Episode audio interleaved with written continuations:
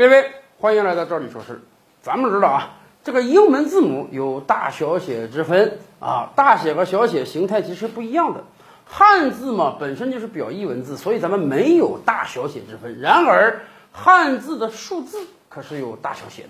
一二三四和大写的一二三四是不一样的。经常跟银行打交道的朋友们，如果填个支票，或者说你写个借条啊、写个财务文件的时候，我们都会主动的使用大写文字，因为大写数字啊不容易被更改。很简单啊，正常的一就是一个横，很多人都能想到，我在上面添两笔，那不成三了吗？所以这是大写数字为什么被发明出来的原因。那么，古代就有人相传啊，说这个大写数字是武则天时代就被发明出来的，然而一直没有得到长时间的推广。真正被推广呢，是到明代朱元璋的时候。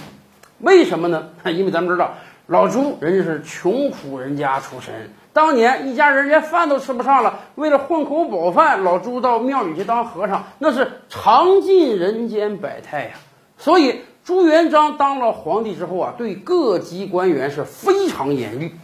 有名一代最出名的就是什么呢？官员的俸禄特别低，低到大概是宋代的十分之一水平。就这样，老朱还经常跟底层官员讲说：“你看哈，你作为一个七品县令，你一年这个俸禄需要五个庄稼人种七十亩地才能够给你开这个工资，已经够高了，你们应当知足。而且朱元璋治贪是很有一手的，朱元璋甚至下过一个命令啊，全天下所有的穷苦老百姓。”只要你感觉在你这个区域啊有贪赃枉法的人，你有了切实证据，哪怕他是个官员，你都可以把他两倍绑了送到京城来，我还要大大的包养你。但是咱们也知道啊，封建时代千里做官只为财，没有钱儿谁来当官啊？你当官了，俸禄又给这么低，就经常有贪赃枉法的行为。在洪武十八年的时候，就发生了一个大案，有一个。正部级官员吧，叫郭桓，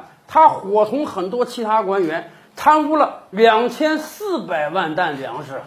这个总量大概跟大明朝一年秋收的粮食总量相同。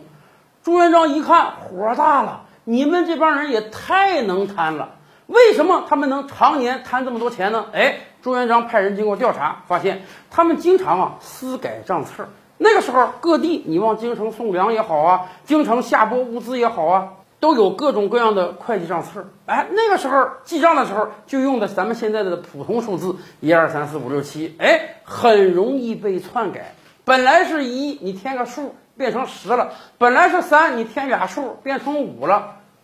朱元璋感觉啊，这个不行，这个得改，我得建立好的制度，哎，才能杜绝贪污腐败。于是郭桓案处理完了之后，杀了一大批官员之后，朱元璋规定啊，从此以后，朝廷各个部门啊，中央和地方之间往来的所有科技账册，不允许使用正常的数字，必须得使用大写数字，这样才能杜绝修改账册的行为。也就从那个时候开始，我国才全面的推广了这个大写数字的使用。当然，那个时候咱们基本没用过这个阿拉伯数字。而到了现代社会，也等于给咱们提个醒：处理所有有财务相关的事儿的时候，一方面要写阿拉伯数字，另一方面最好括号里啊再补上一个大写数字。